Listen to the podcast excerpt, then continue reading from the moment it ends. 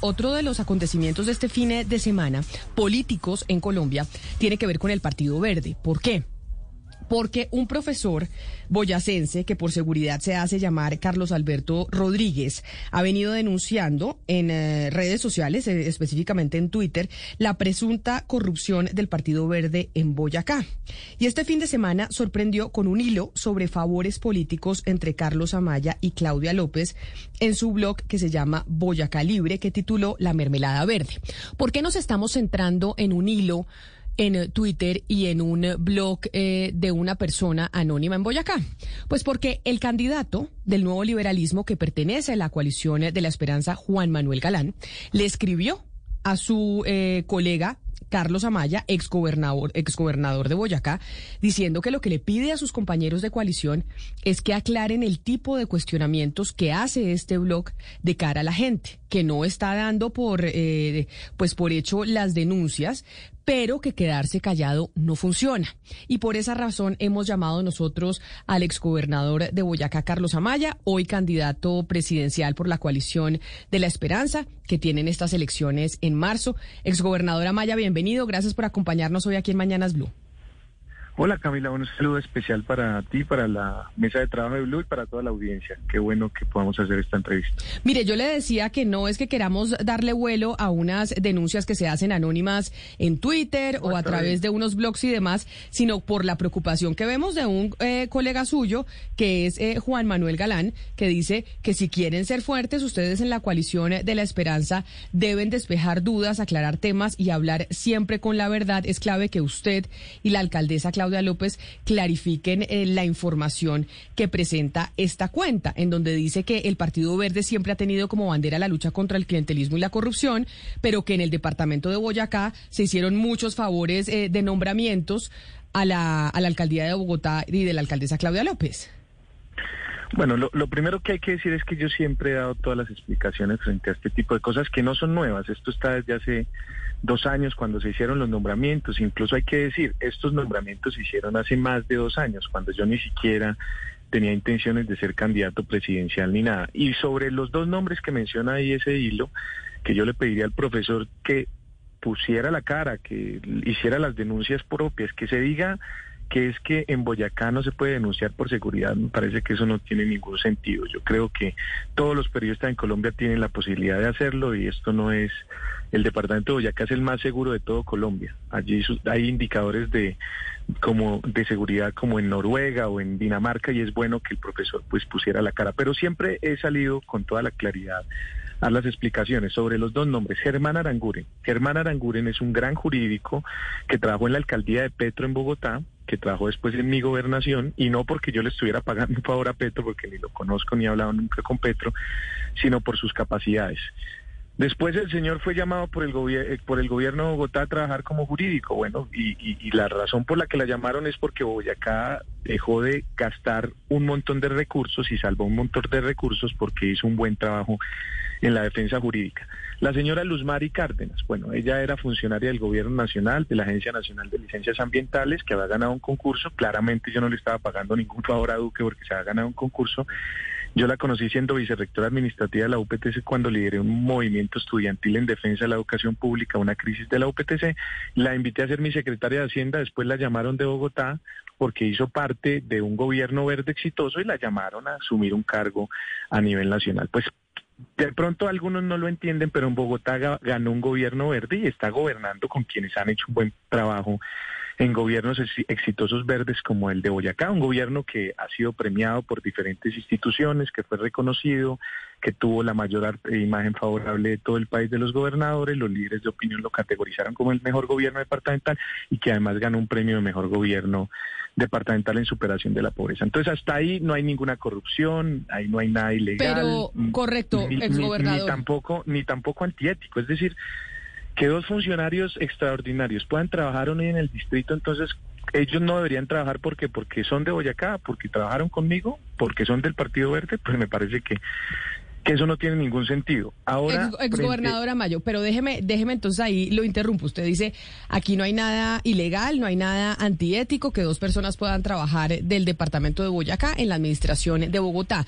Pero quiero hacerle referencia a otro punto que se menciona y es los nombramientos que tienen que ver con el secretario de gobierno de la doctora Claudia López, de Luis Ernesto. ¿Por qué razón? Porque hablan de este profesor que usted dice y tiene razón debería dar la cara con las denuncias y por eso y por eso solo lo llamo por cuenta de las explicaciones que pide su colega Juan Manuel Galán. De lo contrario sería otra eh, denuncia eh, en redes sociales pues anónima. Pero como es fake, Camila porque ahí dice que es que Luis Ernesto es padrino mío bueno, el profesor debería investigar un poco y cuando alguien se casa en la iglesia cristiana no tiene padrinos, eso es en la iglesia católica, yo me casé en la iglesia cristiana, así que yo no, no, tiene nada que ver con padrino. Claro que somos afín políticamente, pero no por eso yo, el, el gobernador de Boyacá hizo un nombramiento que ahí acusan que es la hermana de, de Luis Ernesto trabaja en la gobernación. Bueno, para que todos sepan, y el profesor lo debería saber, la mamá de Ana María vive en Tinjacá, Boyacá, en una vereda de Tinjacá, Boyacá, ¿cierto? Y esa, y en esa vereda, eh, la hermana de Luis Ernesto se puso a trabajar en el equipo programático de Ramiro Barragán. Hizo un gran trabajo en el equipo programático, hizo campaña. Que el gobernador nombre a una chica que estaba en Boyacá, que en el tiempo que hizo campaña, que tiene doctorado, que tiene una hoja de vida extraordinaria, a propósito, y aquí digo algo con toda la tranquilidad del mundo y la sinceridad, pero también con todo el criterio. A mí que Juan Manuel Galán me venga a decir que es que es un pecado. Doctora Maya. Doctora Maya. Va, Vamos a ver qué fue lo que pasó. Creo que se iba a lanzar Oscar, el doctor Amaya, contra Juan Manuel Galán, diciendo que es un pecado que estén contratando familiares. Me daba la impresión que iba como para allá, como para decirle cuando ustedes han tenido eh, también los Galán contratado gente en, en, el gobierno nacional. Me daba la impresión que para allá era para donde iba el doctor Amaya, que ya vamos a recuperar la comunicación. Le faltó le faltó decir con todo respeto, pero, y eh, ahí comenzaba toda la frase para referencia al doctor Galán. Pero mire, eh, Camila, es que, es que este tipo de denuncias, obviamente que la legalidad no se va a cuestionar, digamos que de todo, cumplen con los requisitos, tiene los grados, los posgrados, los doctorados, todo lo que usted quiera. Pero el asunto ético es el que siempre sale a relucir, Camila. Es decir, una persona que hace parte de un equipo de gobierno, que es hermano, que es el primo, el sobrino de alguien muy cercano o allegado a la persona o el funcionario que nombra siempre se va a criticar porque es que resulta que con esas calidades y esas condiciones profesionales no hay una persona, deben haber 100, 200 personas con los mismos requisitos, pero que no tienen el privilegio, que no gozan de ese, de ese enorme privilegio de ser amigo o ser hermano, ser pariente de alguien allegado al funcionario público. De tal manera que en estos casos yo creo que el doctor Amaya tiene razón, el tema no, ni siquiera se ha planteado desde el punto de vista ético porque se cumple con los requisitos, pero sí desde el punto de vista legal, perdón, pero sí desde el punto de vista ético porque que en estos casos siempre queda el mal sabor de decir, ¿y por qué este sí y por qué otros no? ¿Por qué otros exactamente que cumplen con esos requisitos no son nombrados? Esa es la parte, Camila, que yo creo que, que deberíamos tratar también en algún momento con el doctor Amaya. Pero mire que ya, ya retomamos, ya retomamos la comunicación con el doctor Amaya que usted nos estaba diciendo, doctor Amaya, yo estaba tratando de interpretar y adivinar lo que usted iba a decir. Y es que le daba mucha pena, pero que, que Juan Manuel Galán le diga qué. Pues Galán que diga que es que es clientelismo o que por lo menos lo ponga en duda que la hermana de Luis Ernesto trabajó en Boyacá cuando tiene una hoja de vida y no, digamos, ella ingresó a la campaña del gobernador Ramiro no porque sea hermana de Luis Ernesto, porque vivía en Tinjacá y creyó que esa era un propuesta, una propuesta de cambio, una propuesta de continuidad de un gobierno que ha sido exitoso en Boyacá. Ahora, que Juan Manuel lo diga, eh, querida Camila y a querido Juan Manuel le digo, cuando el hermano de Juan Manuel, siendo el senador y Carlos Fernando senador, también lo trabajó en, en DNP y tuvo 10 cargos, no uno, 10 cargos en el Estado colombiano, Carlos Fernando también, cuando ellos han estado 30 años en cargos diversos. Bueno, algunos le dicen tribagos, yo no creo que esa sea la discusión, yo creo que ellos tienen todo el criterio, tienen el derecho a trabajar en el Estado, creo que se han preparado, se han formado y creo que tienen el derecho de, trabajar en el Estado. Yo no creo que haya algo antiético, ni corrupto, ni que se ponga en duda. No, pues ellos estuvieron en, ellos han estado en la política, ejercen la política, se han capacitado, se han formado como la hermana de Luis Ernesto. Y me parece que ahí no hay nada antiético. Al periodista que estaba diciendo allí, bueno, ya estuvo en una campaña, porque hay muchos otros que tienen doctorado que no han no pueden llegar a ese tipo de escenarios, pues porque jamás en la vida han estado en un en ejercicio electoral, han apoyado procesos programáticos en los ejercicios electorales y pues bueno, cuando uno gana un gobierno, esto sucede acá en Colombia, sucede en España, en Inglaterra, en cualquier parte del mundo, pues gobierna con los equipos de trabajo que lo acompañan, que no por eso, porque sean de un partido como el Verde, son malos, ¿cierto? Ellos tienen las capacidades para hacerlo y, y lo que yo creo que hay que revisar, Camila, es cuáles son los resultados del gobierno. Entonces miremos en Boyacá los índices de reducción de la pobreza, de educación, de salud. Yo creo que eso es lo que hay que revisar. Valeria. Más que categorizar si uno u otro es malo porque es hermano de uno u otro. Me parece que eso es absolutamente sesgado. Que se diga que es que en Bogotá no pueden trabajar boyacenses ahora, Camila, porque trabajan en mi gobierno, pues no solo es pues no solo es mala energía con el departamento de Boyacá, que además es la colonia más grande de Bogotá, sino con profesionales que han mostrado con éxito capacidades en el gobierno y que lo han hecho bien y que me parece que, que incluso hoy la discusión es por qué el gobierno de Duque le fue tan mal, porque contrató un montón de gente que no tenía las capacidades, no tenía la experiencia en la administración pública y no han sabido hacer un buen papel. Yo creo que Colombia necesita buenos gobiernos y no importa si son de uno u otro partido, lo importante es que hagan buen bien su trabajo. ¿Se da cuenta, Valeria, que sí adiviné lo que iba a decir el doctor Amaya sobre Juan Manuel Galán? Que iba a decir que, cómo, que cómo iban a hablar ellos de este tema de clientelismo y no sé qué cuando, cuando los Galán ha pasado exactamente lo mismo. Así es, Camila. Y por eso yo le quiero preguntar, pues, al señor Amaya, mire, lo que pasa es que aquí creo que hay, pues, un vínculo probado entre, pues, su gobernación, la gobernación del señor Barragán y las personas que trabajaban con las con el señor Barragán y que están trabajando en este momento en su campaña presidencial. Ahí hay como un vínculo en donde pues está demostrado que la actual gobernación pues sí responde un poco a usted y que usted sí tiene digamos ahí mucha injerencia y después está probado también pues como eh, que todas estas personas cercanas a usted en ese momento pues hay muchas trabajando en la alcaldía de Bogotá, es que estamos hablando del señor Jaime Flores, Ana María Gómez, estamos hablando de que usted mismo fue asesor de la alcaldía de Bogotá por un contrato 90 millones de pesos. ¿A usted esto no le parece pues un poco cuestionable estas relaciones entre Boyacá, Bogotá y pues bastantes contratos alrededor de personas que van y vienen? Pues a mí no me parece que Carlos Amaya, que fue un gran gobernador, que logró ser el presidente de la Federación de Departamentos, saliera a asesorar a la alcaldía y a sacar algo tan importante como la región metropolitana y que se echara al hombro el acto legislativo y que sacara adelante eso. A mí sí me parecería muy delicado que yo tuviera un contrato y no hubiera hecho nada. Revisen los informes, los resultados, los congresistas, reuniones. Salió un acto legislativo adelante que se había intentado hace 40 años. Yo puse un granito de arena allí y con liderazgo lo hice. Y cuando uno sale gobernador, pues tiene que buscar trabajo, como después busqué trabajo en el sector privado y estudié y fui a estudiar y hacer un máster en historia económica en Barcelona. Frente a Jaime Flores, por ejemplo, que tú mencionas el nombre, ¿saben quién es Jaime Flores? Para todas y todos los colombianos que hasta ahora escuchan, el que se inventó en el 2010 los Plasmup de Mocus, que eso fue muy conocido y generó un gran impacto en la ola verde.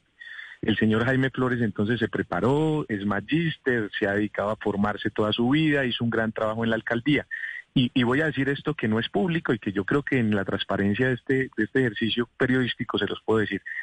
Claudia López, cuando Jaime Flores tomó la decisión de aspirar a la alcaldía, al, al Congreso de la República, me llamó y me dijo, Carlos, mira, yo no intervengo nada en política, yo no sé ustedes qué van a hacer, si se quiere lanzar, no, yo solo le pido que Jaime Flores, que fue funcionario mío, y estuvo en la Dirección de Asuntos Políticos, no sea candidato porque eso me genera ruido y después van a decir que es que él está usando su, su, su, su, su cargo o lo que hizo en el distrito para poder ser candidato a la Cámara. Yo tuve que llamar a Jaime, que me parece absolutamente injusto con él.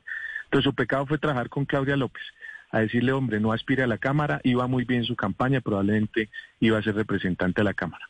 Frente a Boyacá, que tú dices que es que muchos renuncian por salir a acompañar mi, mi candidatura. Bueno, yo les dije al secretario de Salud y al de Agricultura, no renuncien, no renuncien, quédense allá.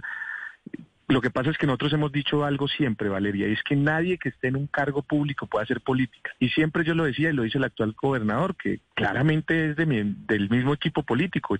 Y la gente salió y votó por Ramiro porque fue una refrendación al gobierno que hicimos nosotros, 400 mil boyacenses, una cosa histórica, que dicen que es que era a punta de clientelismo, pues no, ganó en un montón de municipios porque se hizo un buen gobierno y la gente lo refrendó y eso pasa en cualquier democracia del mundo. Y esos secretarios dijeron, Carlos, qué pena, pero permítame termino, me dicen, Carlos, qué pena, pero no, hace 50 años no hay un boyacense aspirando a la presidencia. Que tenga opciones nosotros no nos vamos a quedar en nuestros cargos esperando que a ver qué pasa con las elecciones. Se renunciaron, salieron a hacer política, que es lo que deberían hacer la mayoría de funcionarios públicos en muchos gobiernos territoriales y nacionales que hacen política desde su cargo, que eso sí es ilegal, que ellos salgan a hacer campaña en este momento desde el asfalto, como se dice, pues me parece que ahí no hay ninguna ilegalidad. Pero mire, doctora Maya, eh, yo sí creo que el, asunto ético es un asunto trascendental, no es un asunto menor. Y cuando se plantea el tema sobre la ética, es importante también abordarlo sin ningún problema. Me parece que en estos casos algunos nombramientos deben obedecer, por supuesto, a un concurso de méritos eh, y que las hojas de vida distintas, de varias, de diferentes candidatos, se ha escogido el que, el que cumpla con los mejores requisitos y no a dedo. Pero bueno, ese es un asunto que tendremos que discutir después. Pero le quiero preguntar lo siguiente, doctora Maya. Mire, ya habíamos hablado del doctor Luis Ernesto Gómez.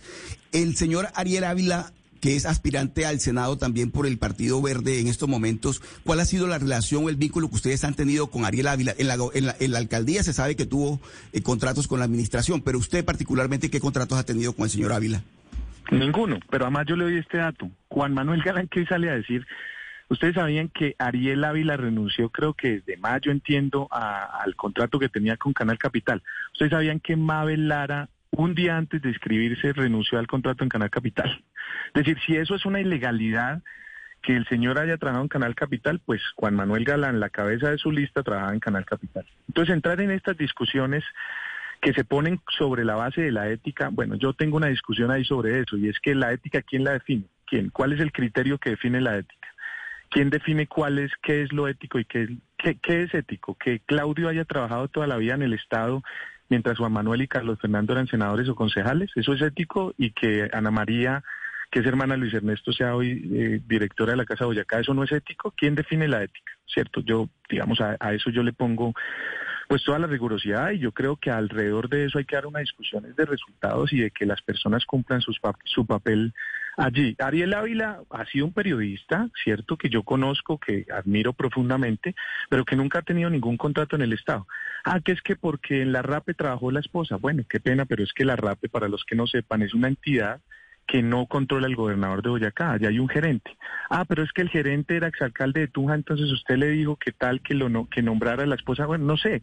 Yo no yo no creo que entonces la esposa tenga eh, quede impedida para trabajar en el Estado porque sea esposa de un periodista. Entonces, si es en esa la discusión, mm. pues nadie trabajaría en el Estado porque todos tendrían que que tener, eh, digamos, eh, impedimentos éticos porque son periodistas. Entonces Valeria Santos está impedida para ser periodista porque es familiar de, de Martín Santos. Pues no, no me parece. Yo creo que aquí hay que dar unas discusiones de fondo sobre cuál es el criterio que está manejándose en los medios de comunicación y cuáles son los resultados que se están dando en, en, en, los gobiernos territoriales y en los gobiernos locales. Insisto, Yo no creo que esta discusión le haga bien al país, además porque no resuelve ningún problema de los colombianos. La gente hoy tiene hambre, los insumos químicos han subido un 170%, mm. los campesinos no tienen cómo sembrar, la papa está a 4.600 pesos en las tiendas, en los supermercados y a los campesinos o a los productores. Mi papá siembra papas y la pagan en 2.200 pesos, pero ya a los campesinos no les es rentable sembrar porque los insumos subieron. La gente tiene hambre en diferentes zonas del país y nosotros hablando que si la hermana, que si el hermano, me parece que eso no resuelve ningún problema. Pero y sobre esta discusión ética, pues podemos dar una gran discusión. Es que, y, y termino ahí, querido periodista, mire, en España, en Inglaterra, en cualquier país del mundo, cuando un partido gana las elecciones, pues gobierna con las personas que hacen parte de ese partido. Eso es lo más natural. En Bogotá ganó un gobierno verde, en Boyacá también hay un gobierno verde. Es normal que hayan personas que hayan trabajado en un gobierno exitoso en Boyacá verde el, periodo pasado, que no son muchas, son dos personas en cargos directivos que ahora estén trabajando en el gobierno de Bogotá. Pero, pero más allá de eso, doctora Maya, lo que dicen algunas personas en Boyacá, que supongo están en una orilla distinta a la suya, es que son eh, cinco mil los cargos que dependen de usted o que obedecen a usted en la gobernación de Boyacá y que es la base con la que usted cuenta para la, las elecciones de marzo, para, para ganar la, la, la consulta de Centro Esperanza. Ese es el cuento de los que han perdido el poder durante, llevaron 50 años gobernando. Aquí hay un señor que es hijo de un senador que fue condenado por parapolítica. ¿Qué dice eso? No es cierto. Nosotros jamás he hecho política diciéndole a alguien le va a dar un puesto para que me ponga un voto y delante de Dios lo digo, jamás a nadie se le ha dado un puesto para que ponga un voto. Es más, la señora Luz Mari Cárdenas que hablan de ella, ella no solo no tiene un voto, sino que quita votos porque es demasiado técnica y no entiende de política.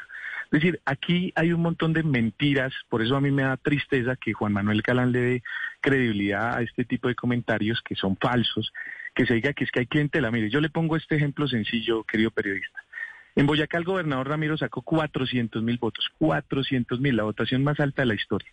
Y Boyacá tiene 1.200 contratos de prestación de servicio. ¿Ustedes creen que alguien con 1.200 contratos de prestación de servicios va a multiplicar eso por 400 mil votos. Pues no, la gente salió a votar porque hubo un buen gobierno en Boyacá, porque mi favorabilidad era el 89%, porque reducimos la pobreza 10 veces más que el promedio nacional del 2016 al 18, porque hicimos y por todo lo bueno que usted repite, exgobernador, yo sé que están, yo sé que están en campaña y que es el momento para decir y no y no lo dudo que, que hay que aprovechar eh, la oportunidad, que claro que usted hizo una buena gobernación es lo que usted vende y usted dice yo salí con el 80% de, de favorabilidad cuando terminé mi gobierno, entonces no me van a decir que es por clientela que yo voy a tener los votos, sino porque hice bien la gestión. Es la respuesta que usted da a esas denuncias, valga la pena aclarar, anónimas que retoma su colega y contendor de la consulta el, en marzo de la coalición de la esperanza, el doctor Juan Manuel Galán.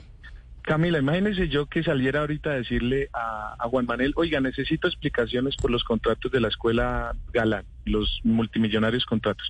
O Galán, necesito explicaciones por lo que dijo Rodrigo Lara, que era de su partido, que dijo que su partido es una familia empresa. O necesito explicaciones por lo que dijo Abelardo de la Estrella, que ustedes llevan 30 años en la teta del Estado o necesito explicaciones cómo ha ganado los puestos Claudio. Es decir, entrar en esas discusiones le conviene a la coalición, es la pregunta Juan Manuel Galán.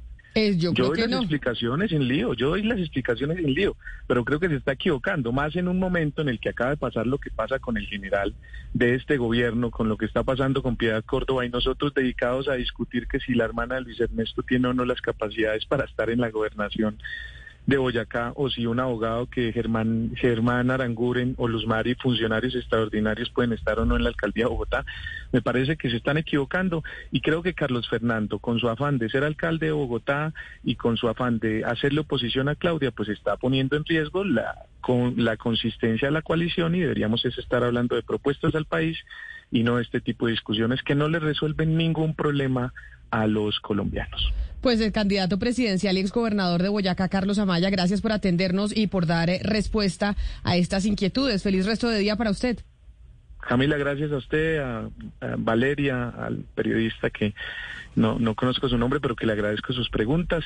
Y bueno, algún profesor alguna vez me dijo en, en el máster en Historia Económica, y con esto cierro, frente a la discusión de la colonia, si era buena o no que, España nos haya colonizado. Dijo, la ética eh, la hace valer quien tiene la autoridad en ese momento. Y yo creo que este país está ya también cansado de que la ética se ponga del lado de los que tienen en el momento el poder o de los que tienen la posibilidad de hacer valer la ética. La ética de la que queríamos estar hablando es porque hay colombianos hoy, 21 millones de colombianos que están en la pobreza y porque hay colombianos hoy que no tienen que comer y porque un país tan rico que puede sembrar comida no está resolviendo esos problemas. Muchas gracias, un abrazo para todos los oyentes que hasta ahora nos escuchan. A usted, gobernador, gracias. Yo yo creo, Camila, que aquí el problema es que este mismo discurso fue vendido por la misma coalición de la esperanza, el que todo es clientelismo, todo es corrupción, todo es mermelada, y ellos están pagando las consecuencias de esto, pues porque están gobernando en este momento y estamos viendo como normalmente, y es, a mí me parece perfectamente normal que si yo soy de un partido verde que gana, pues vaya a gobernar con los miembros de mi partido. Ha pasado todo el tiempo. Lo que pasa es que aquí está pagando las consecuencias del discurso maniqueísta de que todo es corrupción, todo es clientelismo. Y yo no entiendo muy bien entonces el señor Galán, pues porque el señor Claudio Galán, que es su hermano, pues también entró a la gobernación de Cundinamarca de la misma manera. Aquí ellos también, por el apellido que tienen y por ser quienes son, también han, ah, pues se han beneficiado de la teta del Estado muchas veces. Entonces, que eso sea cuestionable yo no creo, yo creo que ellos tienen el mérito para estar ahí, lo han demostrado, no creo que haya habido corrupción, pero están pagando las consecuencias todos de la coalición de la esperanza por tener este discurso en donde todo es corrupción. Valeria, pero mire, cuando, cuando un partido político gana, una elección, eh, se supone que efectivamente pues van a gobernar con, con su equipo, con su gente. Pues claro, pues con su partido. Ocurre, pero ¿sabes qué ocurre? Que cuando eh, otros partidos distintos al Partido Verde, en este caso, o a la coalición Verde Centro Esperanza, hacen eso, entonces son criticados y son cuestionados. básicamente los partidos tradicionales. Por la, entonces ya se habla de rosca. Pero cuando, pero cuando, se, está gobernando con la rosca. Yo recuerdo, Valeria, mire, cuando, cuando entrevistamos a, Claudia López la primera vez aquí, ya alcaldesa, nos dijo, les doy una chiva, porque se le preguntó esto que le estamos preguntando, porque estaba nombrando a los amigos de, de, su, de su equipo, de su gente. Y nos dijo, les voy a dar una chiva pues resulta que nosotros fuimos los que ganamos y nosotros gobernamos con la gente que ganó. Exactamente esa fue la respuesta. Y esa misma respuesta, cuando uno la escucha de labios de otros eh, integrantes de partidos tradicionales, todo el mundo lo critica, todo el mundo lo cuestiona. Por eso yo insisto, Valeria, que el tema ético es muy importante. Y en estos casos, la meritocracia. Hay unas personas que seguramente los que, los que están nombrados ahora cumplen con los méritos, pero también habría que ver si en un concurso de méritos podrían participar otras personas para que miren si, ganan o no ganan ese concurso de méritos. Pero es que eso, a eso me refiero yo, Camila. Pero sabe que eso que dijo el exgobernador Carlos Amaya al final es lo que yo creo que sí están dinamitando esa coalición, se están dando durísimo. No solo lo que el viajado que le mandó él a, Juan Manuel Galán, ¿no? Porque él le dijo, usted viene a hablar de Ariel Ávila y Mabel Lara tenía un contrato con Canal Capital un día antes de que fuera cabeza de lista de la, de la, de la lista al, Senado de la República. Su hermano también está con todo, o sea, sacándose todos los trapos al sol, dándose durísimo, Robledo diciéndole a Alejandro Gaviria que por qué no le acepta el debate económico, todos dándose por la mula y a favoreciendo a otros contendores en medio de la en, medio de, la de la elección presidencial. es que se están dando durísimo. Se pregunta uno, Camila, si ese invento de las coaliciones salió bien o salió mal, precisamente por lo que estamos escuchando y por el espectáculo que están brindando. Porque claro, son, son coaliciones a las que llegan distintos partidos, pero la idea es que, que, sus diferencias las discutan eh, entre ellos, o sea, busquen, le busquen salidas a esas diferencias y no el espectáculo que estamos, que estamos, al que estamos asistiendo en que se están disparando munición gruesa unos y otros. Lo que acabamos de escuchar del doctor Amaya, yo no se lo había escuchado ni siquiera a los contradictores del doctor Galán de las otras coaliciones. Es decir, el fuego amigo que le acaba de disparar el doctor Amaya a Galán es una cosa que uno dice, pero ¿esto qué es? Precisamente lo que digo yo es que si se inventaron las coaliciones, pues miren a ver cómo, cómo, cómo, superan las diferencias entre ellos allá de manera interna, cómo lavan la ropa sucia, que tienen que lavarla en su casa y no ventilarlo públicamente esto que se supone que es una coalición de amigos que tienen ciertas afinidades para ganar en marzo. Es lo que a mí me inquieta también. Pero mire, ¿sabe eso a qué me recuerda, Valeria? Usted vio, me imagino que como todos, la entrevista que dio el expresidente Andrés Pastrana a la revista Semana durante este fin de semana, en donde hay un punto que a mí me sorprendió de verdad sobremanera, cómo confiesa cómo se repartía, cómo se reparten los órganos de control, ¿no? Él dijo, es que Iván Duque traicionó al uribismo, nos traicionó a nosotros porque resulta que la Contraloría era para mí, la Procuraduría era para el otro, eh, la Defensoría para no sé quién y este tipo decidió quedarse con todo. Yo dije, pero bueno, ya sabíamos que eso funcionaba así, lo que pasa es que no habíamos escuchado de manera tan sincera a un expresidente decirlo así sin ningún tapujo sin ningún tapujo. Yo también quedé impresionada, Camila, con esas declaraciones que hizo eh, el, expresidente Andrés Pastrana a la revista Semana. Es que sí, básicamente hace una crítica al presidente Iván Duque, básicamente diciéndole, pues sí, que, él, que, que, que Andrés Pastrana había invitado al Hotel de la Ópera a los expresidentes Gaviria y Uribe, y pues básicamente pues para decir cómo se iban a repartir el poder en el, en el, en la presidencia de, de Iván Duque, que él los había invitado a una reunión en el Hotel de la Ópera al principio de la presidencia de Iván Duque para decir, bueno, listo, yo cojo la Contraloría usted coge la fiscalía, usted coge esto, y entonces que él se sentía verdaderamente traicionado por Iván Duque porque no le había cumplido ese acuerdo, y que si ese acuerdo se hubiera cumplido, entonces todo, todo el tema de gobernabilidad del presidente Iván Duque hubiera sido distinto, y uno lee eso y uno además la señora Vicky Dávila, como no le hizo, oiga, usted esto no le parece un poquito cuestionable, sino, no, pues sí, todo perfecto, el señor diciendo cómo, cómo Pero sabe que es lo grave eso, los órganos de control, Camila, es los que órganos de control. Eso es lo grave, no estamos hablando de los ministerios, de bueno, le doy un ministerio ministerio al Partido Liberal, un ministerio al Partido Conservador, uno a la U y otro a Cambio Radical. No, estamos hablando de la... Es que leamos la respuesta. Dice, nosotros hicimos un acuerdo político, Oscar, para que la Fiscalía o la Procuraduría quedara en manos de un partido distinto al del presidente. Es decir, que si el presidente Duque y el Centro Democrático se quedaban con la Fiscalía, la Procuraduría era para el Partido Conservador. ¿Y a quién se la, se la dio Iván Duque? Pues a Fuad Char. Explíqueme eso, la falta de palabra de los compromisos que hicimos para respaldar dar a un presidente. O sea, Pastrana está diciendo que es, que respaldan a Duque si le dan la fiscalía o le dan la procuraduría. Pero es que esos son órganos de control, no es que estamos entregando puestos en el Ejecutivo, estamos entregando los puestos que son los que están vigilando lo que pasa con la administración pública en Colombia. Oscar. Sí, pero mire Camila, mire Camila que en estos casos, ¿qué ocurre? Hubo un proyecto de ley que también tramitó la oposición que buscaba exactamente lo que estamos hablando ahora, que los órganos de control quedaran en manos de la oposición, de la oposición, no de los partidos que hicieron la coalición y que respaldaron al gobierno, en este caso el Partido Conservador con, Duque, no, que los órganos de control, Procuraduría, Contraloría y demás quedaran en manos de la oposición para que efectivamente existiera el contrapoder, existiera la vigilancia política y administrativa de, del gobierno. Esas, esas, iniciativas, Camila, cada vez que la presentan en el Congreso, por lo general la oposición, termina hundiéndose. ¿Por qué? Porque no les conviene al gobierno. El gobierno le, y no solamente el gobierno de Duque, el gobierno de Santos hizo lo mismo, el gobierno de Uribe hizo lo mismo, todos los gobiernos hacen lo mismo porque a ellos les conviene tener en los organismos de control amigos que no los controlen. Lo que está pasando ahora con, las, con, los, con los organismos de control. Yo siempre he creído, Camila, que los organismos de control deben estar en manos de la oposición.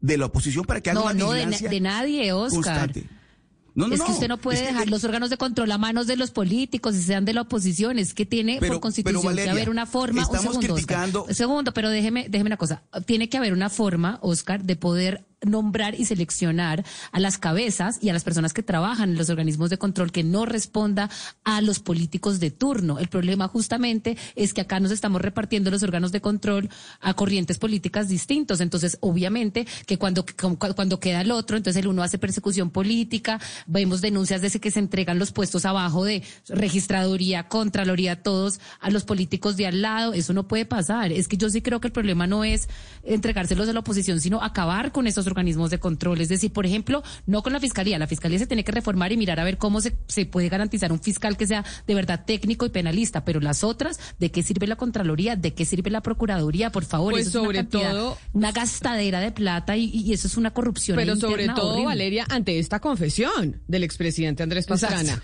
diciendo es que cómo es que se da la repartija en un hotel de Bogotá entre expresidentes y entre líderes de partidos políticos, cómo se entregan los órganos de control, que además eso sí está lleno de burocracia y de puestos para que ayuden en las elecciones.